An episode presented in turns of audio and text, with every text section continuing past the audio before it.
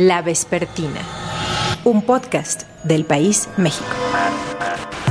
Creo que es un momento para Morena muy importante porque está ante el reto, el gran reto de poder consolidar toda esa plataforma que dio orígenes a Morena. Una plataforma progresista, una plataforma en la que hemos planteado ser diferentes, una plataforma de respeto irrestricto a los derechos humanos y una plataforma que tiene en el centro la justicia social y por supuesto la soberanía nacional. Nos plantea también por supuesto retos, por supuesto también hay cuestionamientos a una serie pues de personajes y a procedimientos y me parece que esa es una reflexión que también tiene que hacer el partido. La diputada morenista Wendy Briseño, a quien estamos escuchando, busca la reelección por el quinto distrito de Sonora a la Cámara de Diputados Federal. Wendy, ¿con qué debe de quedarse la ciudadanía cuando piense en la campaña electoral que hizo tu partido en estos comicios? Yo les podría decir, Salvador, que Morena tiene una gran simpatía en las calles. Por eso es que Morena también tiene una, una doble responsabilidad. O sea, si de verdad Morena cuida su rumbo o si eventualmente se convierte en lo mismo. Las campañas han llegado a su final. El domingo 6 de junio será la elección de Cámara de Diputados Federal, de 15 gubernaturas y de cientos de puestos más. Quien más se juega es quien más puede ganar y quien más puede perder. Y ese es el partido del presidente Andrés Manuel López Obrador. Soy Salvador Camarena y en esta entrega de la Vespertina escucharemos el balance de candidatos de Morena, como Wendy Briseño, pero también tendremos una charla con Mario Delgado, el presidente nacional de ese instituto, que en la entrevista deja muy en claro que independientemente del resultado, los morenistas van a reformar el Instituto Nacional Electoral y Mario no descarta que la organización de las elecciones vuelva a quedar en manos del gobierno. La conversación con Mario Delgado ocurrió mientras él iba a Puebla en un trayecto de carretera un día antes del episodio del viernes, donde él dice que su camioneta fue detenida por hombres armados en Tamaulipas. Otros datos, otras realidades. Mario, en la campaña, ¿qué tema fue el que dijiste? Este es el tema que la gente está reconociendo y por ahí nos vamos a ir. ¿O es solamente la popularidad del presidente y su agenda? No, pero el presidente es popular este, porque la gente percibe ahora una diferencia de que tienes a un presidente honesto. Efectivamente, ahora Andrés Manuel no irá en la boleta, pero está en siete de cada diez hogares que hoy reciben un apoyo. Y eso es lo que la gente está reconociendo ahora. La gente defiende a su, a su presidente, a nuestro presidente. También creo que otro factor es pues que la oposición finalmente se sinceró y se unieron y aceptaron que representan lo mismo, representan la añoranza, por los moches, por la corrupción, por las complicidades. Entonces, solo hay dos opciones aquí, o, continúa la transformación o regresan los corruptos de siempre. ¿Reconoces que Morena ha hecho mal en cómo ha utilizado la vacunación en spots? ¿Reconoces ahí un error? No, no hay ningún error, al contrario, hay una convicción nuestra en que la política no se debe hacer con dinero. Por eso hemos decidido donar, o no donar, regresar la mitad de nuestras prerrogativas del presupuesto público que es de la gente, regresárselo al gobierno en este año la mitad, para que no le falten recursos para la compra de la vacuna. Si esto molesta a los otros partidos, pues los invito a que hagan lo mismo. ¿Y es válido usar la vacunación? Yo creo que es muy válido tener congruencia. Nosotros siempre hemos estado en contra del despilfarro de los recursos públicos. Eh, propusimos varias veces en la Cámara de Diputados una reforma constitucional para que disminuya el financiamiento de los partidos. Es un clamor popular, es un abuso, un exceso, el despilfarro que vemos de recursos y nosotros no coincidimos en ello. Entonces, a pesar de que los partidos de la mafia y la corrupción no quisieron aprobar esta reforma constitucional, nosotros de manera voluntaria estamos renunciando a la mitad de la prerrogativa, ahora que pues, se necesita tanto. Eh, no sé, Mario, comprando el argumento de vamos a regresar eh, para que no sea un exceso lo que gastan los partidos, en medio de una pandemia incluso, ligarlo a vacunación no me parece una causa como de un partido de izquierda. Bueno, pues respeto tu punto de vista. Nosotros estamos en favor de la salud de todas y todos los mexicanos. Cuente que la oposición votó en contra del presupuesto y tenemos más de 30 mil. Se cortó y vamos a volver a, a marcar estaba en carretera Mario Delgado. lo cual... Bueno, bueno. ¡Ey! Se cortó. Sí, sí se cortó. Te decía que cambiemos de, tema dentro de la misma campaña. Eh, Mario, ¿no le falló Morena a las mujeres? Eh, fue claro que en esta campaña la causa de las mujeres no cupo dentro de Morena. Yo creo que al contrario, somos el único partido que tiene ocho candidatas a gobernadora de las 15 candidaturas. Todos los partidos optaron por siete, nosotros por ocho. Hay una mayoría de mujeres y no solo eso, cumplimos estrictamente todas las acciones afirmativas en favor de las mujeres y también recordarte, Salvador, que somos el partido que promovimos en la Cámara de Diputados una reforma constitucional que pone a México a la vanguardia en el tema de equidad. Mario, la octava de esas candidatas es resultado de un proceso caótico, porque esa es la palabra, es decir, la elección eh, de Guerrero tenía como candidato de parte de ustedes a una persona acusada de violación.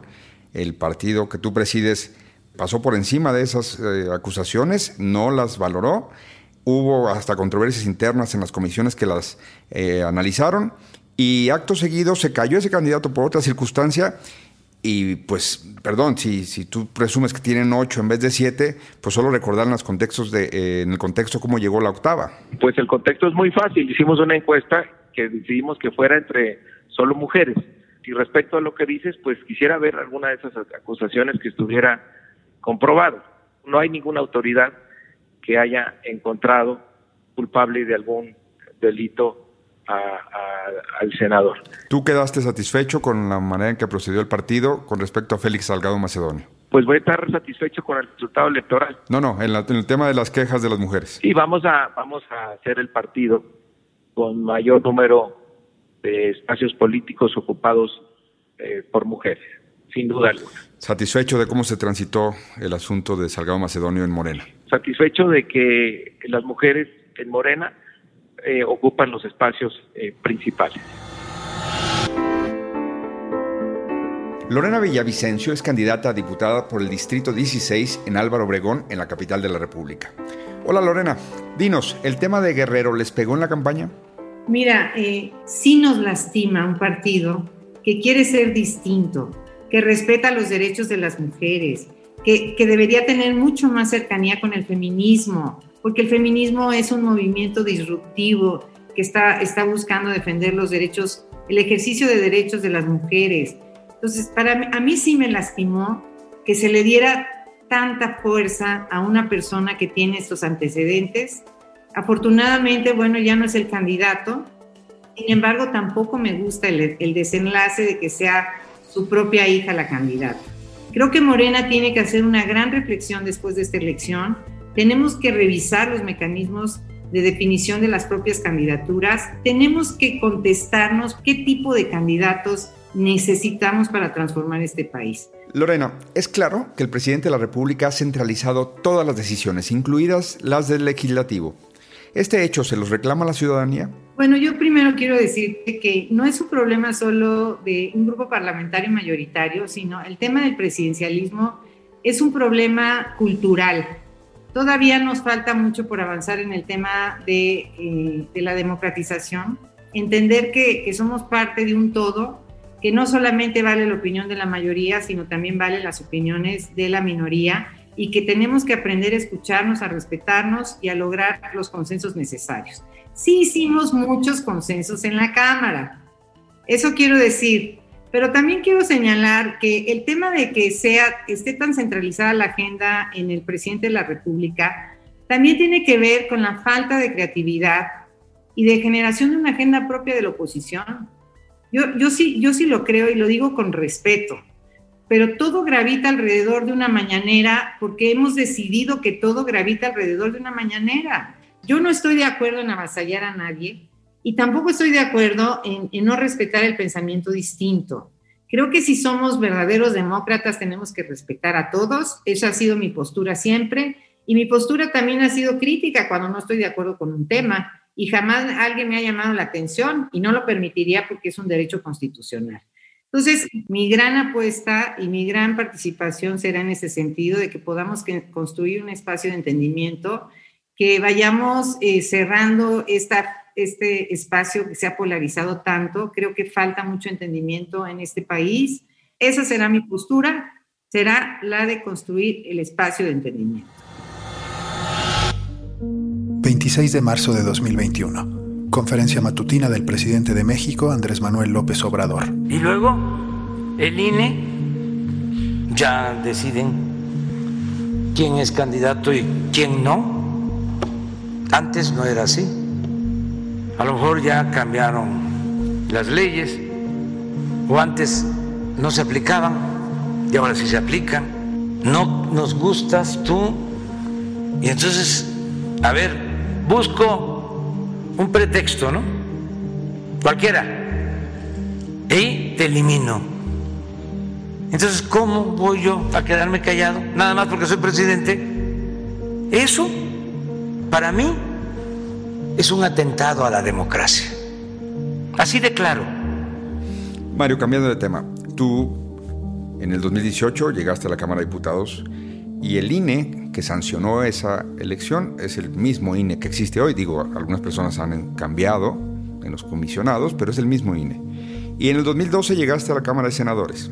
El INE es el mismo, se pudo haber llamado IFE y luego INE, pero en términos prácticos es el mismo. ¿Va en serio que van a desaparecer el INE, Mario Delgado, presidente Morena?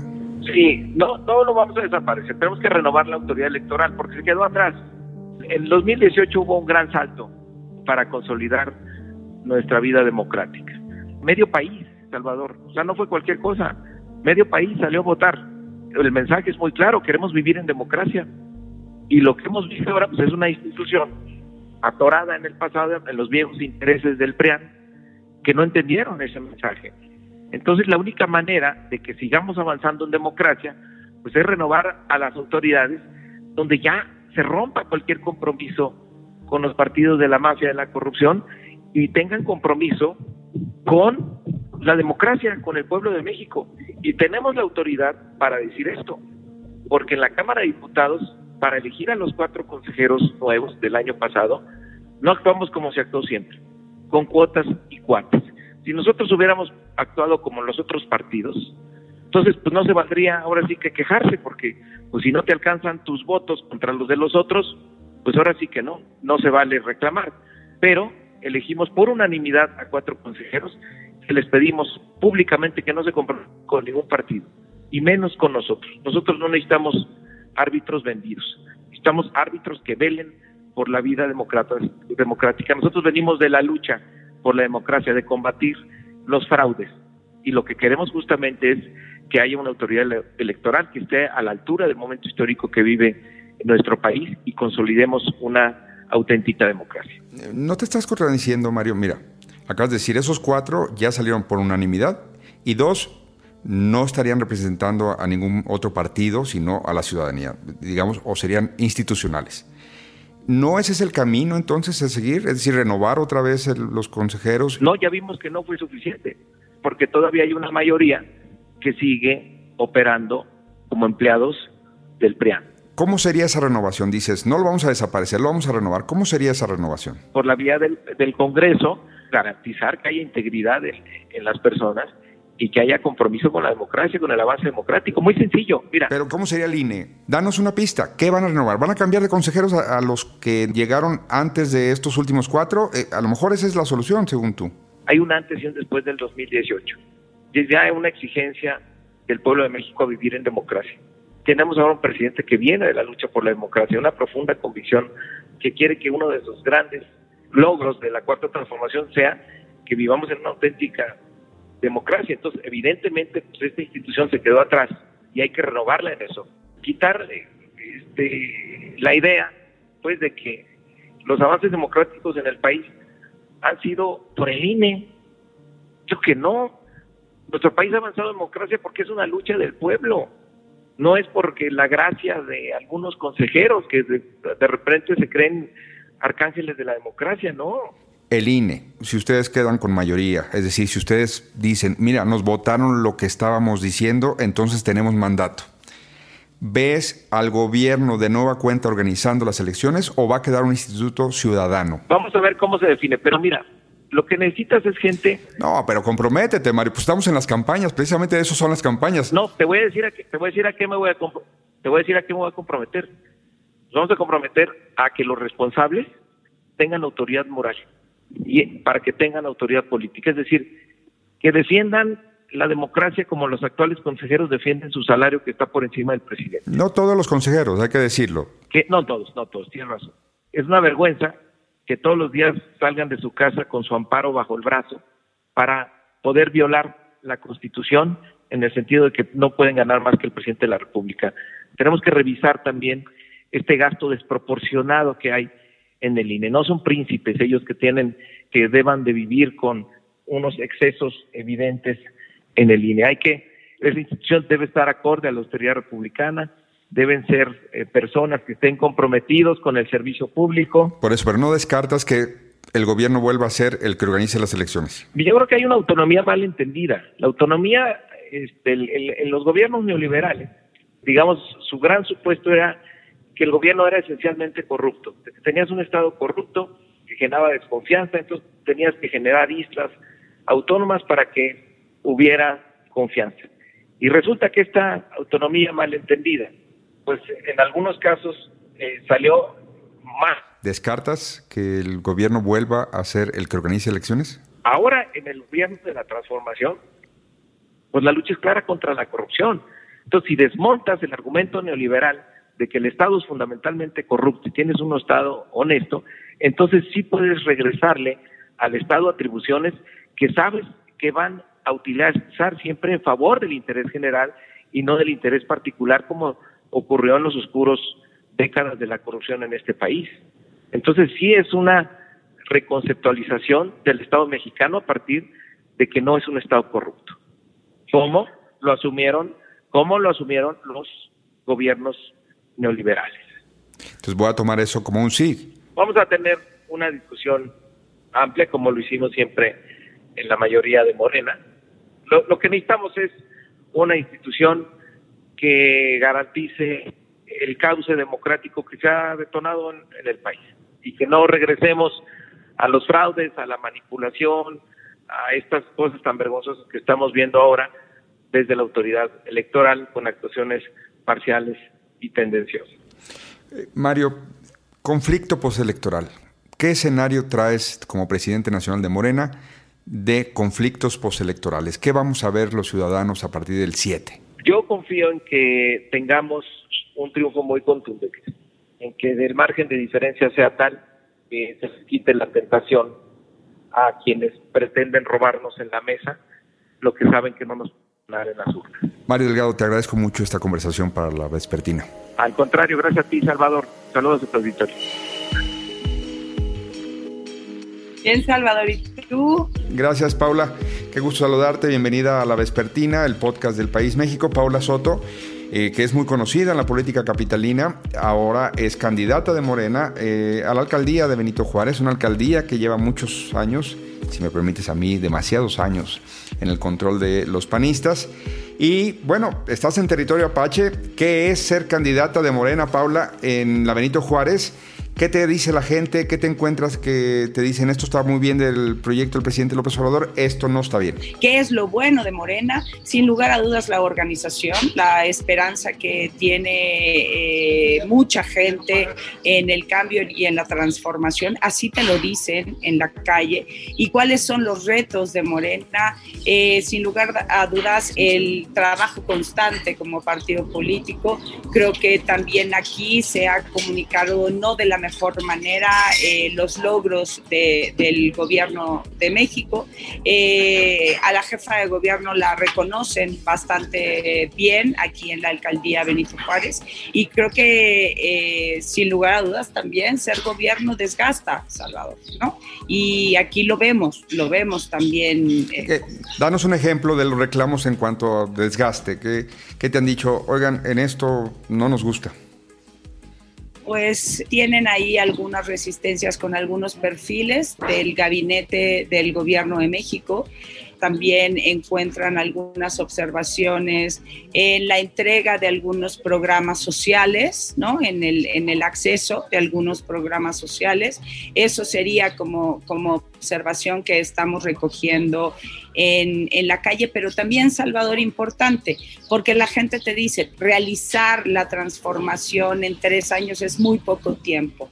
También saben que el reto al que nos enfrentamos eh, de cambiar las condiciones eh, bajo las cuales se encontraba el país y la ciudad, pues llevan tiempo y esa comprensión nos está ayudando mucho a generar las condiciones de la búsqueda y el logro del cambio también aquí en la alcaldía, porque pues bueno, ya lo platicábamos, ¿no? Son 21 años ya del mismo partido político. Eh, ¿Qué no me ayudó? La falta de partido. No hay procesos eh, institucionalizados en Morena, ese es uno de los retos, sin duda. Y también creo que lo que no ayuda es... Eh, los buenos y los malos en muchos de los casos. Entonces creo que sí tenemos que ir virando hacia la conciliación social, eh, hacia el encuentro y creo que ahí está y ahí radica, puede radicar una de las grandes oportunidades de la transformación del país. Otros datos, otras realidades. Estamos conversando aquí en la Vespertina con Maite Azuela, analista política. Maite, qué gusto saludarte. Salvador, el gusto es mío. ¿Qué te dijo la campaña de Morena en estas elecciones después de dos años y medio en Palacio Nacional del presidente López Obrador? Pues Morena creo que en este proceso electoral queda evidentemente manchado con el proceso en Guerrero, en donde si por decisiones, ya no solo del Instituto Nacional Electoral, sino del Tribunal Federal Electoral, eh, pues el candidato tenía que retirarse, pues desafortunadamente en Morena se tomó la decisión de sustituirlo con su hija, lo cual creo que es una forma de burlar eh, una decisión de la autoridad electoral a quien tendría que respetarse pues ahora sí que hasta las últimas consecuencias en un proceso como este. Creo que Morena como partido responde definitivamente a una agenda presidencial y hace mucho uso del referente que es Andrés Manuel López Obrador como figura de lo que el electorado ve y a ellos recurre, a él recurren mucho incluso los candidatos cuando uno les hace preguntas o los entrevistas sobre sus agendas locales, les cuesta mucho trabajo no referenciar al, al presidente. Entonces creo que hay dos referentes claves para Morena en esta elección. Uno es evidentemente la presidencia y otro es cómo sacudirse lo empañado que dejaron eh, el caso de Guerrero y cómo van a gobernar con un gobernador que, claramente va, a no ser el electo, pero va a ser quien decida sobre su hija, ¿no? Este protagonismo del presidente, para decirlo así en una sola palabra, se lo van a premiar los que de cualquier manera ya lo querían, pero se lo van a cobrar aquellos que estaban en duda, aquellos votantes que no necesariamente estaban en contra del presidente López Obrador. ¿Le va a costar al presidente en las urnas o podremos tener alguna sorpresa de que incluso lo van a premiar. Yo creo que sí hay un costo porque definitivamente el electorado duro de Morena y de Andrés Manuel López Obrador eh, lo va a premiar independientemente de lo que haga. Es un presidente que tiene muy bien capturadas este, pues las identidades que genera con lo que él llama el pueblo, con un electorado que lo sigue independientemente de cuáles son sus decisiones o sus propuestas o sus actuaciones o sus declaraciones. Creo que eso sí lo tiene muy seguro. Sin embargo, lo que él va a, percibir es la diferencia de ese electorado que, que siempre ha sido indeciso o que, o que optó por darle el voto, yo me incluyo, en las elecciones eh, presidenciales, pero que está dudando en ratificarle el voto a Morena en estas elecciones, sin que eso signifique que se lo vaya a dar a la alianza, ¿no? Al PRI, al PAN y al PRD, sino que tendremos que buscar alternativas. Creo que hay un grupo de electores que puede ser pequeño, pero puede ser significativo, que se va a salir de apoyar a Morena porque no era un voto duro ni eran incondicionales de Morena, sino que estaban votando, era un voto de castigo contra el PRI, el PAN y el PRD y que no alcanza a, percibir cómo ese castigo sale, eh, ahora sí que bien sorteado, se apoya a Morena. Entonces creo que ese pequeño círculo sí puede hacer una diferencia sin que sea suficientemente costoso. A mí lo que me preocupa, Salvador, es que los partidos de oposición estos tres años no se comportaron como partidos de oposición. Acabo de sacar una publicación en Nexos, ya está impresa la revista junio, en donde reviso las votaciones constitucionales y cómo eh, pues Morena tuvo apoyo y la verdad es que aliados no solo de los que ya sabemos, el Partido Verde, el Partido Encuentro Social, sino además pues del PRI, del PAN y del PRD, el PAN quizá con un poco más de distancia en algunas votaciones, pero Andrés Manuel sacó todo lo que quiso en el legislativo. Entonces, Ojalá ahora el costo no solo repercuta en, el, eh, en la decisión de los votantes, sino repercuta en el comportamiento de quienes reciben el voto y el apoyo que no son Morena para hacer contrapesos en el legislativo. Creo que eso es fundamental. Gracias, Maite. Bye. La Vespertina. Así enfrenta Morena sus primeras elecciones intermedias. Las cartas están echadas y la suerte del INE parece que también. Gracias por escuchar La Vespertina. En la producción Omar Morales, en los micrófonos Salvador Camarena. Hasta la próxima. Y luego el INE no solo eh, no toma en cuenta la resolución del tribunal, sino le agrega de que no solo no habían supuestamente comprobado gastos, sino que lo habían hecho con dolo. Entonces, dejemos que el pueblo sea el que elija. ¿Ustedes creen que estos consejeros, lo vuelvo a repetir, estos magistrados defienden la democracia?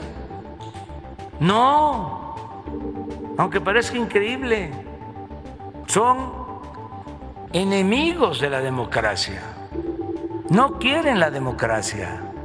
La Vespertina, un podcast del País México.